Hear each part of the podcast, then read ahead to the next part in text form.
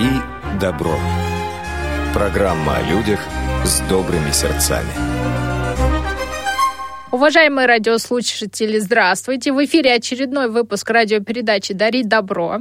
Сегодня со мной в студии э, у нас уникальный гость. Это священнослужитель Русской Православной Церкви, клирик Ивано-Вознесенской епархии, отец Сергий. Здравствуйте. Мы очень рады вас приветствовать в нашей студии. И сегодня у наших радиослушателей появилась э, редкая возможность узнать о том, что же, в принципе, какие добрые дела несет русская церковь и религия в принципе.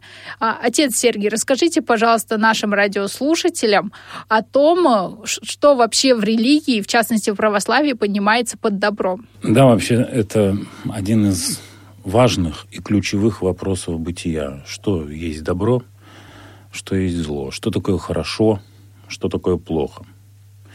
И вот когда человек, зная и думая, что он делает добро, бывает так, что получается все не так-то и хорошо и добро. Вот. На самом деле очень просто ответить на вопрос, что есть добро и что есть зло. Стоит просто посмотреть на то, чем отличается человек от животного. И спросить себя, а чем я отличаюсь от животного. И вот один из аспектов отличия от животного – это есть наличие в человеке совести и стыда. Вот исходя из этого, добро – есть то, что человек производит, согласуясь со своей совестью. Не прожженной, работающей совестью. Потому что совесть есть еще и прожженная. Когда человек уже действительно не чувствует, что есть добро, а что есть зло. Так вот, когда у человека играет, работает совесть в данном действии, вот это действие и является добром. А когда человек действует, не согласуясь с своей совести или заглушая ее, вот это как раз есть зло. Какое бы в кавычках добро это ни казалось. Вот что я хотел бы ответить на вопрос, что такое добро и что такое зло. Теперь, как Святая Церковь проявляет добро, неся его людям.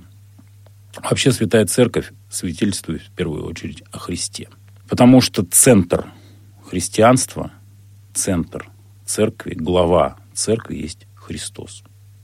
Если мы посмотрим ту книгу, где изложено житие земное Христа, то мы найдем там очень много вещей, которые подсказывают нам, как включить совесть, чтобы добро действительно было добром. Вот церковь и пытается намекнуть людям – о том правильном тумблере, который включает совесть. Большое спасибо. Вы нам рассказали, можно сказать, так, теорию вопроса. А скажите, как наши радиослушатели и мы можем в своей повседневной жизни вот как-то себя так ловить на каких-то моментах, в каких-то делах, и как лучше направлять свои мысли и свои дела, чтобы не уйти за рамки там хорошего отношения и добрых дел? Ну, в первую очередь, будет совесть, будет, возбуждает, так скажем, в человеке совесть, это наличие в человеке благодарности. Вот если человек по жизни неблагодарный, ему очень трудно согласовывать свои дела с совестью, потому что совесть когда, получается прожженная.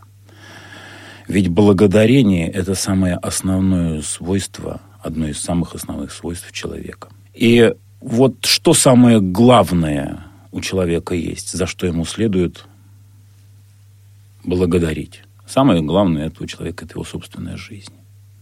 И вот если человек, живя на земле и зная, что главное у него это жизнь, не благодарит подателей этой жизни, то он до конца правильно добро не может совершать. Вот очень часто приходится сталкиваться с ситуацией, когда спрашиваешь у человека, а ты хамишь своим родителям? А ты как с ними разговариваешь? На каком языке? Каким тоном? Как ты почитаешь их или пренебрегаешь? Может быть, презираешь? Как ты вообще ведешь себя по жизни со своими родителями? С теми, кто тебе подарил жизнь? И вот очень часто человек не знает, что ответить. Не знает не потому, что не выработал в себе некую такую аксиому, а потому что он чувствует, что к родителям и вообще к подателям жизни он относится ахово. Вот в первую очередь, чтобы заработала совесть, надо научиться благодарить родителей. И вообще не только родителей, вообще свой род, весь род свой за этот бесценнейший дар. То есть за жизнь, которую ему этот род подарил. Когда человек научится благодарить за жизнь, он научится, ему будет легче научиться творить вокруг себя благодарность к другому. Например, благодарность к окружающим людям, благодарность к правительству, благодарность к начальствующим, благодарность к низшим себя, ну, например, к подчиненным себе людям, если это начальник. Благодарность ко всему, в том числе человек рано или поздно дойдет в благодарности о Боге, потому что он увидит, что все, что есть на земле, и солнце, и луна, и свет, и тьма, и земля, и небо, это все создано для него. Это является наивысшей земной радостью для человека видеть вот эти вот вещи и начнет благодарить и Бога. Большое спасибо. Вы очень говорили о важных вещах и очень интересно. Как вы считаете, что лучше накормить человека рыбой или научить его пользоваться удочкой? Нет, это, это все равно, что спросить, что лучше, килограмм или километр. Да, вообще рыбачить неплохо. Да и самое, самое если мы возьмем начало э, проповеди христианства, когда Христос ходил по земле, ища учеников, он ведь из рыбаков взял себе апостолов. Да, действительно, но кто-то кто не может держать в руке удочку. Тогда он вынужден покупать эту рыбу. Хотя покупка этой рыбы это тоже есть своего рода удочка. Вот. Денежка, которые покупает человек, эту рыбу, это тоже своего рода удочка. Вот. И купив эту рыбку, можно покормить ближнего своего. Да, да можно и не только ближнего, и собачку можно накормить. Да. Вот так вот я бы ответил на этот вопрос. Если можно, если не удовлетворил, так могу допол- дополнить что-нибудь, сказать. Нет, большое спасибо. Расскажите, пожалуйста, нашим радиослушателям немного о себе. Как вы пришли э, в церковь? Были ли какие-то важные моменты в вашей судьбе, которые вас привели к тому, чем вы сейчас занимаетесь? Да, конечно. Самый важный момент, я думаю, в моей жизни, кроме моего рождения, это момент растяженный длиной во всю ту жизнь, которую я живу на Земле. И этот момент длиной в жизнь называется недостаток зрения.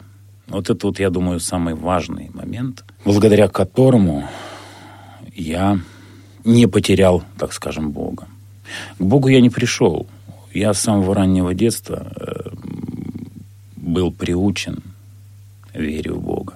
У меня очень религиозные были предки, религиозная очень была бабушка, которая меня водила с самого раннего детства в единственный храм в нашем городе. А живу я в городе Иваново-Вознесенск. Это хоть и город, город такой а, области образующий, но он довольно-таки маленький.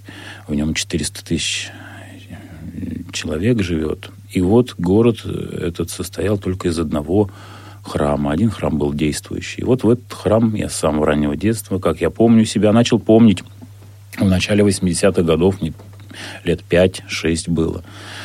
И уже начал помнить вот эти вот давки, которые были там э, в храме. И постепенно, потихонечку возрастая, а ведь как ходил в храм?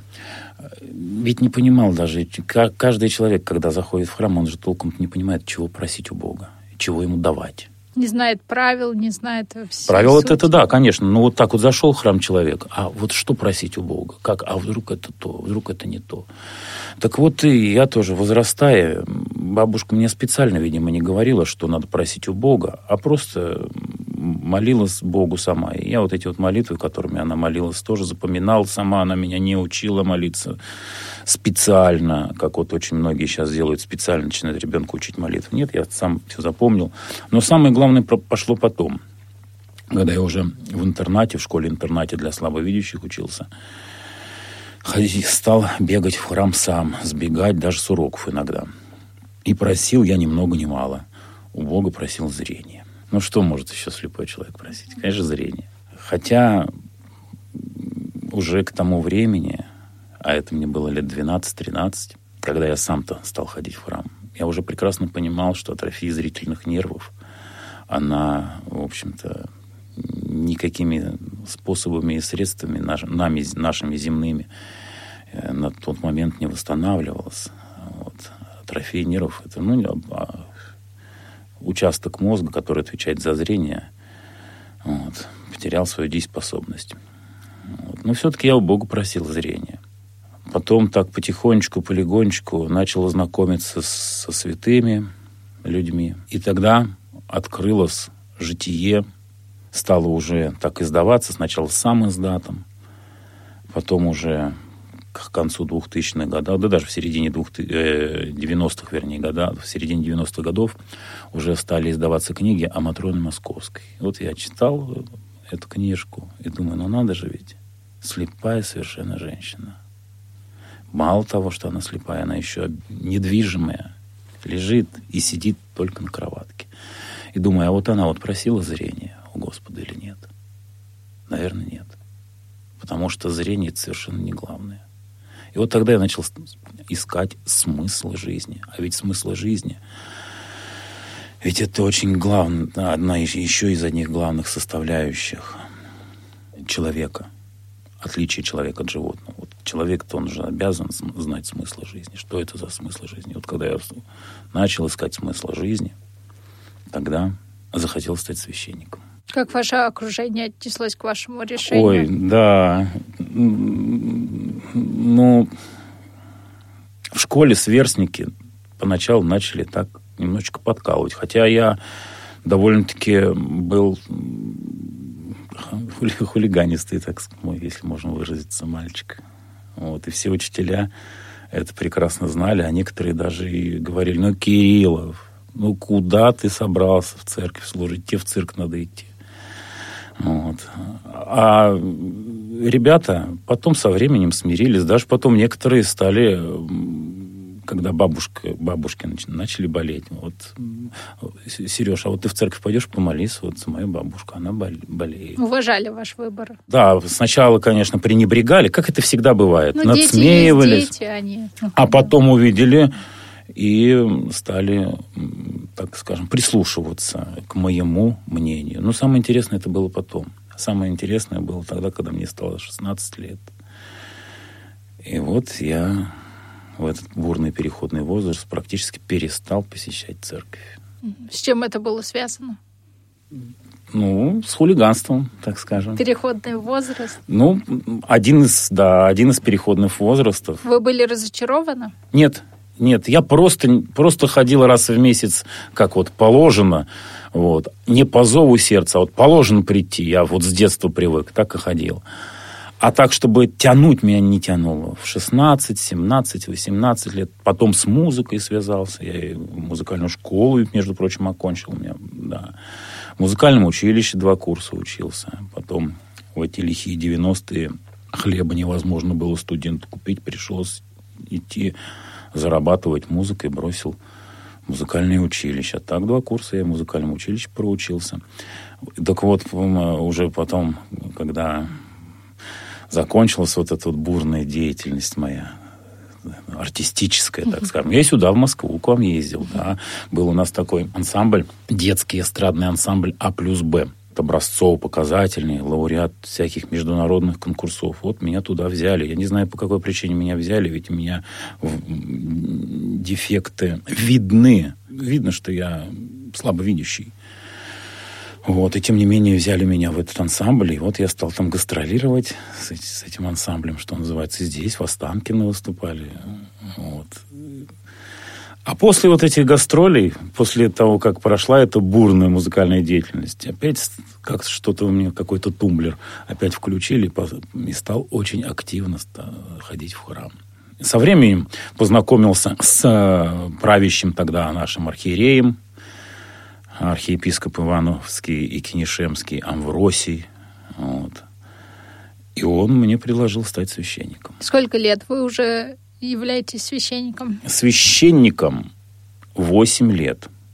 Но священнослужителем 18. Священнослужитель – это любой человек, который имеет степени священства. Например, диакон или непосредственно священник, пресвитер и епископ. Вот эти три степени священства, это называется священнослужители. Вот священнослужитель я 18 лет. 10 лет был диаконом с 2003 года. Вот. А в 2013 меня уже другой владыка, митрополит Иосиф, так как тот был владыка уже на покое, вот этот митрополит Иосиф меня рукоположил в сан иерея, то есть священника. И 8 лет я уже священник. Вы уже довольно долго находитесь в этой системе, можно сказать. А для обывателей зачастую церковь это немного закрытое учреждение, такое скры... со скрытыми смыслами. И вы как раз сегодня можете нам ответить на некоторые вопросы, на какие-то, на то, что а, зачастую люди стесняются спросить или просто нет такого повода. Скажите, пожалуйста, как же в церкви, как люди религиозные в православии относятся к таким феноменам, как благотворительность, волонтерство? Да, благотворительность церковь активно ведет, активно участвует в благотворительности. Но ведь вот вы знаете, мало человека одеть. Надо знать, а зачем я это делаю. Вот если не знать, зачем я кормлю человека, или группу людей? Или зачем я одеваю? Или зачем я какую-то спонсорскую помощь проявляю? Если не знать зачем, то это будет, знаете, как теперь вот говорят, знаете, бывает много масса пословиц, вот одна из них, там, как воду в решите носить. Да, человек ведь должен соизмерять любое свое действие не только со временем, а еще и с вечностью. Ведь можно благодарить, но это будет во грех. И вот пример. Вот, например, дает человек миллион рублей на камеру куда-нибудь, на телевизионную, чтобы его засняли, детскому дому, например. А зачем он это делает? Вот вопрос, зачем он это делает? И зачем именно на камеру? А чтобы затрубили о нем. И это тогда уже совсем не спонсорская помощь, так скажем. Нет, она, конечно, спонсорская по виду, но для вечности это спонсорская помощь как медь звенящая. Не зря же у нас в одном месте э, Евангелие, а Евангелие это книга книг, книга, где рассказывается о пришествии, жизни, страдании, смерти и воскресении Христа. Так вот, в книге Евангелия о благотворительности так Христос говорит. А ты, говорит, давай, чтобы у тебя одна рука не знала, что делает другая, образно говоря. Не то, что другим показать, а и сам должен от себя в тайне давать. Вот такая вот благотворительность будет на пользу и тому, кто дает, и тому, кому дается. Более того, человек, который дает, в 10 раз получит вот сюда, то есть в сердце, я сейчас на сердце показываю, в 10 раз больше, получит на сердце счастье, чем тот, кого он облагодетельствовал. Это можно проверить. Действительно, вот один раз пройти и дать на публику, вот, например, тысячу рублей какому-нибудь э, лицу без определенного места жительства, а другой раз в тайне. Ну, например, на карточку перечислить, чтобы даже он не знал. И вот каждый может убедиться, как во втором случае будет ощущение, как будто на крыльях летаешь. А встречались ли вы в стенах вашей церкви или других э, с волонтерами? Ведь есть отдельное направление волонтерства, как православные волонтеры. У нас есть. Чем занимаются эти ребята, как к ним попасть? Расскажите, пожалуйста, об этой программе. У нас при епархии Ивано-Вознесенской есть вот волонтерский такой клуб молодежный. И они, эти ребятки, ходят самоотверженно, вот, ищут, специально ищут тех людей, одиноких, например, или инвалидов, за которыми некому ухаживать, и помогают им идти по жизни вместе. Причем э, помогают просто не с тем учетом, что, ага, вот я тебе помогу, а ты потом уж давай, будь добр, стань христианином. Совсем нет. Этот человек, э, который нуждается в помощи, может быть кем угодно. И даже и атеистом, и мусульманином, и буддистом, и всем, кем может быть. Как можно попасть в этот э, волонтерский центр? Так прийти вот э, можно у нас в епархиальное управление. Вот, там кафедральный собор у нас. И там висят вывески, и можно обратиться по телефону. А потом, если придешь на богослужение, эти мальчишки и девчонки на каждом воскресном богослужении присутствуют в храме и молятся Богу о тех, кому помогают. Беседовали ли вы когда-нибудь с этими ребятами, которые ну, занимаются волонтерской деятельностью в храме? Почему они выбрали эту деятельность? Да, у меня даже есть некоторые мальчишки, которые приходят ко мне и исповедуются у меня из этого волонтерского клуба. А вот одна из причин, почему они этим занимаются, как я понял из разговора, из их разговора, это то, что когда вот это дело благое делаешь, чувствуешь на сердце счастье. И вот ради этого-то счастья человек готов жертвовать собою вот, ради других немощных.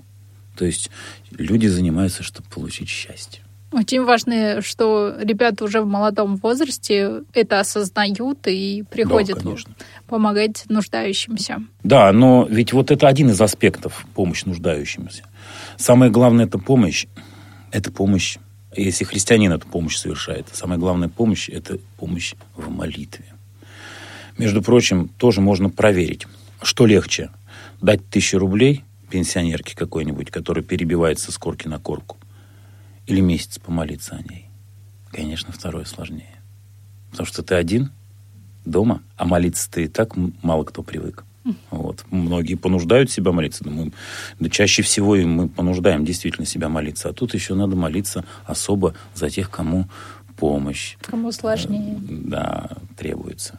И вот как раз эта вот молитвенная эта помощь, она самая сложная на самом деле. Поэтому мальчишки вот эти все, они, они как-то вот обозначают то, что вот я-то думал, что вот тысячу рублей дать или там вед, ведра вынести с мусором, это, это трудно. Нет, оказывается, так легко. А трудно-то как раз помолиться человеке. Физический труд, да, он э, кажется сложнее, но на самом деле да, молиться. легче. Это, знаете, у нас даже в церкви э, есть э, некие распределения. Вот на Афоне, например. Там монах-труженик даже спит меньше, чем монах, который умственной деятельностью занимается. Вот монаху, который умственной деятельностью занимается, дается больше на сон времени. Сложнее, конечно, да, да. деятельность. Расскажите еще, пожалуйста, о тех социальных программах, которые реализует Русская Православная Церковь. Я знаю, что очень многонаправленная деятельность, но зачастую тоже немного скрытая от э, повседневности. Ну, у нас вот э, в нашей епархии очень активный священник занимается вот этой социальной деятельностью. Протеерей Виктор Макаренков. Он и сюда ездит, в Москву, на семинары, на рождественские чтения – вот, и так далее. Так вот, он организовал у себя на приходе бесплатное кормление всем тем, кто не имеет определенного места жительства. Хотя у нас таких все меньше и меньше, меньше, но все-таки они есть. Или человек попал в трудную ситуацию, у них всегда двери открыты для того, чтобы э, вот накормить, напоить и даже одеть. Потому что у нас очень многие приносят и жертвуют вещи. А вещи подчас, знаете, дорогие вещи-то. Вот, и вот уходит такой человек в дорогой какой-нибудь шубе, да, и поверить не может. Как это? Вот он пришел, поел, и в этой шубе идет. Даже как-то даже идет робко, так вот наблюдаешь за ним, он робко идет. Стесняется, да. Вот, это одно, один из аспектов. Другой аспект, это у нас очень активно, активна деятельность связанные с больничным служением в больнице. Вот я тоже служил 4 года в областной взрослой клинической больнице. Много у нас там, конечно, не так, как, не так, как здесь у вас в Москве. Вот, но все-таки много у нас там пациентов. И приходилось и ночью, и совершенно без сна проводить э, сутки. Только приедешь домой, а живу на другом конце города, опять вызывают, надо покрестить. Вот и откликаешься. Не выспрашиваешь, а вот он как, вот верующий или неверующий. Сначала идешь, а уже потом непосредственно у него выспрашиваешь. Потому что над неверующим таинство не совершается, и, и поэтому приходится ходить. А сейчас, тем более, вот у нас в связи с коронавирусной инфекцией очень многие священники самоотверженно трудятся в красных зонах. Ведь вот заставить-то невозможно, правда? Потому что человек знает, что рискует. И тем не менее священники трудятся. Тоже один из аспектов социальной деятельности. Часто говорят о том, о врачебном подвиге в связи с коронавирусом. Но вот, к сожалению, я даже не слышала, что и священники также работают в красных зонах. Да. Хотя это тоже очень трудное, очень большое дело. Да, потому что все-таки священник, он сейчас здесь, а через час он же в другой аудитории совершенно. И он понимает, что он вот эту коронавирусную инфекцию может как-то принести, поэтому он вынужден отказываться от того места в другого, где он нужен, где в нем нуждаются. Правда? А это ведь да. очень, это ведь очень, знаете, по сердцу режет иногда. Потому что как вот священника зовут, а он говорит, я не могу. А священник не имеет права отказать. Он же на то и священник. Вот. И ночь, полночь он не имеет права отказать. А вот в связи с этим очень многие у нас боятся заразить, особенно вот к престарелым, если идти на дом, например, причащать. Сразу говорят, ой, я после больницы, я воздержусь. Давай другого священника, давай тебе порекомендую. А в армейское духовенство у нас есть так называемые капелланы. У нас город тоже славится и десантными войсками. У нас много там частей десантников. Их окормляет капеллан наш, отец Агафангел, игумен Агафангел Беликов. Даже ему в помощники поставлен еще один священник, потому что не справляется. А ведь с военными работает тоже очень сложно, потому что военные разные бывают. Вот. Ведь военного надо настроить так, чтобы в случае войны не убивать, а защищать, а это ведь две разные вещи. А у нас очень многие путают. Военный значит убивать. Да ничего подобного. Вот как раз задача священника – военного настроить, чтобы он защищал в первую очередь, жертвуя в каких-то очередь, в, в, в каких-то ситуациях и своей жизнью. И по необходимости приходится ведь там и убивать врага. По-другому никак. Но в первую очередь, конечно, защищать свой народ. Отечества. Вот сейчас жалко, конечно, в школы, в детские учреждения не стали пускать духовенство. Я вот ходил в свое время. А я слышала, что наоборот, сейчас в школьных программах есть даже такой специальный предмет а, да, религиозный. Есть, есть, но там не священник преподает, mm. а сам, священника не пускают. Причем не пускают не власти, а... Ну вот я случай с собой расскажу. Позвали меня, 10-11 класс. Я пришел, а после группа родителей начала высказывать, а почему без нашего ведома? Дети говорили им, родителям, ну там же интересно было. Мама, вот а ты знаешь, в чем смысл жизни? А нам священник сказал. А ты не знаешь. И тем не менее, несмотря на то, что детям интересно было, родители-то против. А попробуй после... А про... чем родители обосновывают то, что они против? Да ведь вот, знаете, разные, разные люди бывают. Бывают, например, враждебно относящиеся к христианству. Вот. Но это представители других религий? Не без... нет? нет, кстати, нет. Не, вот как раз нет. Человек, который номинально к какой-то конфессии или религии принадлежит, вот он подчас против. Не один... Кстати говоря, мусульмане очень интересуются христианством, как ни странно. Да, хотя другая религия. Дер... Да, они изучают. Более того, они многие хотят, чтобы священник пришел и рассказал о своей религии ребенку. А вот тот, кто ни шатка, ни валка, вот он нет. Опасаются. Опасаются, да. Опаса... А знаете, что, чего опасаются? Потому что, а вдруг мне тоже надо будет измениться к лучшему? а это так не хочется. Ну, любые я... изменения это стресс, это что-то. А потом не только стресс. Ну как это я всю жизнь ругался матом, а тут вдруг оп, ребенок мне скажет, я же вынужден буду согласиться, а этого не хочется. Также не только с матом, и с другими вещами. И поэтому как-то вот с опаской к священникам относятся. А потом и священники другие бывают. Один священник расположит к себе, а другой наоборот человека отвратит от церкви. Ведь и такое тоже бывает. И этого не надо скрывать. Об этом и у нас иерархи говорят. И да, на епархиальных собраниях акцентируют на этом внимание духовенства, чтобы повнимательнее относился к запросам паствы. Потому что одним словом можно на всю жизнь человека обидеть. Он из христианина превратится во врага Христова. Вот. Очень тонкая работа и индивидуальная. А расскажите еще, пожалуйста, нам о новых формах работы с людьми и помощи им. За последние пару лет у нас произошли очень довольно большие изменения в взаимодействиях и людей. Я думаю, что на, церковь не осталась в стороне и тоже была включена в эту работу. Да, именно так. Но в целом, в общем-то, церковь – это организация консервативная довольно-таки. Поэтому тут работает принцип «все новое – это хорошо забытое старое».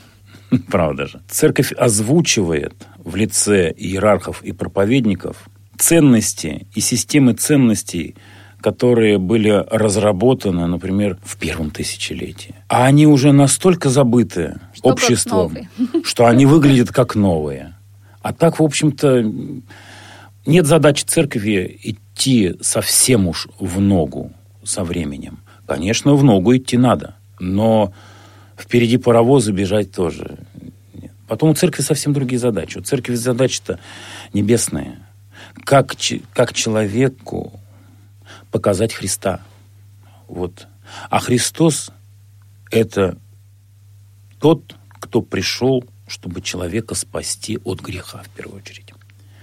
А не от там, засилия транснациональных корпораций, не от нищеты спасти, не от болезней спасти. Хотя это тоже важно, но Христос не от болезни пришел спасти людей, а от греха.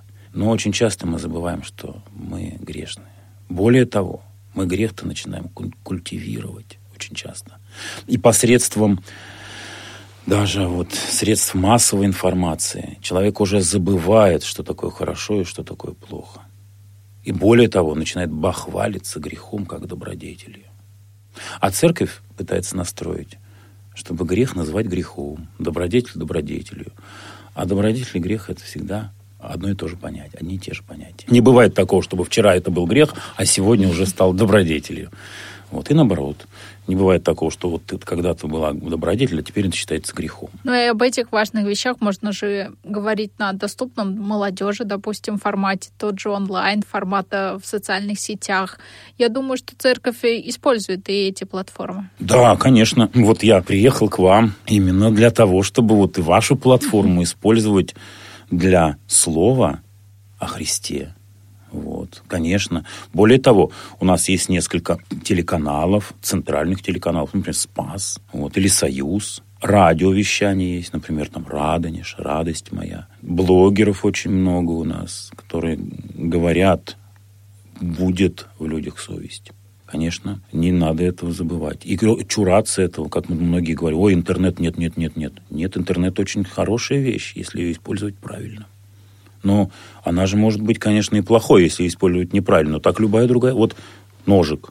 Он же может и хороший быть вещью, если, например, фурункул удалять какой-нибудь.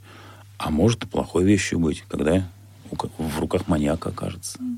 Так что вот так. Отец Сергей, а посоветуйте, пожалуйста, нам, как вы считаете, с чего лучше начать, э, как рассказать маленькому ребенку о том, что такое хорошо, что такое плохо, что такое добродетели. Угу. Может быть, какую-то литературу вы посоветуете? Это во вторую очередь, даже не во вторую, в третью. В первую очередь родителям надо уяснить вот что, что ребенок копирует их. И как его родитель относится к своим родителям, то есть к бабушкам, рано или поздно также ребенок начнет относиться и к своим родителям.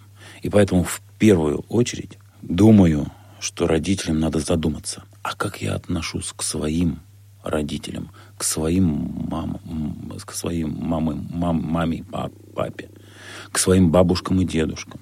Как я отношусь к своим прабабушкам и прадедушкам. У нас же сейчас очень серьезная катастрофа. Я не знаю, как здесь у вас, в Москве, но на нашей Ивановской земле я ни разу за 18 лет, ни разу, каждый, каждый день спрашиваю людей, ни разу не встречал такого, чтобы человек четырех прадедов по отчеству назвал. К сожалению, да.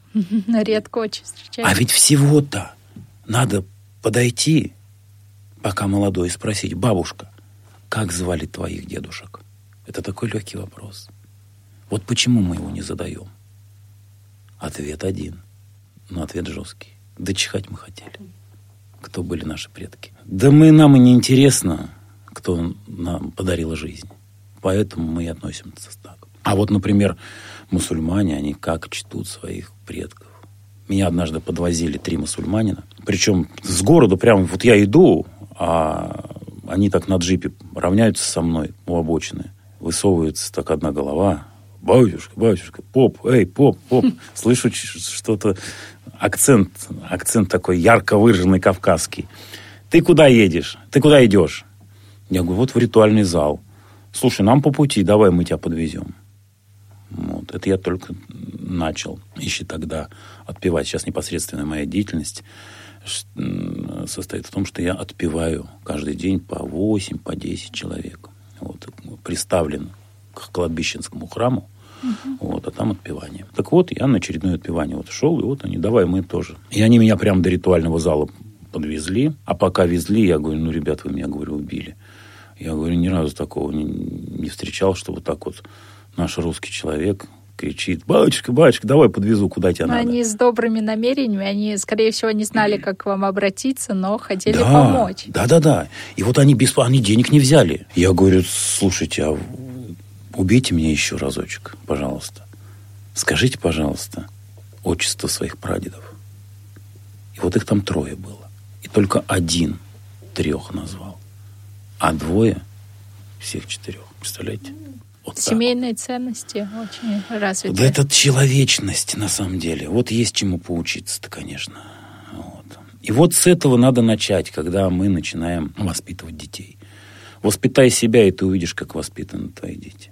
Да, действительно, чтобы начать а, видеть в ребенке то, что ты хотел в него заложить, надо сначала себя воспитать так, как если бы ты хотел, что это был бы твой ребенок. А уже литература – это уже второстепенно. Но вот если ребенок не видит, что читает его мама и папа, он никогда не возьмет книгу. Редко, ну, исключение, конечно, есть, но очень за редким исключением. Вот. Но он не будет брать книгу в руки. А вот если он видит с самого раннего детства, если он впитал, что что-то, что это такое за бумажки, ни, ни, ни рисунков, ничего, а вот целыми часами мама вечером уже сидит, и я просыпаюсь ночью а, в туалет, а она вот со светильничком читает. Что это она такое делает? И глядишь, ребенок сам начнет приучаться. Усваивает модели поведения. Модель, да? по... совершенно верно, да, четко, да. Усваивает модель поведения. И эта модель поведения проецирует на себя. А уже потом литература...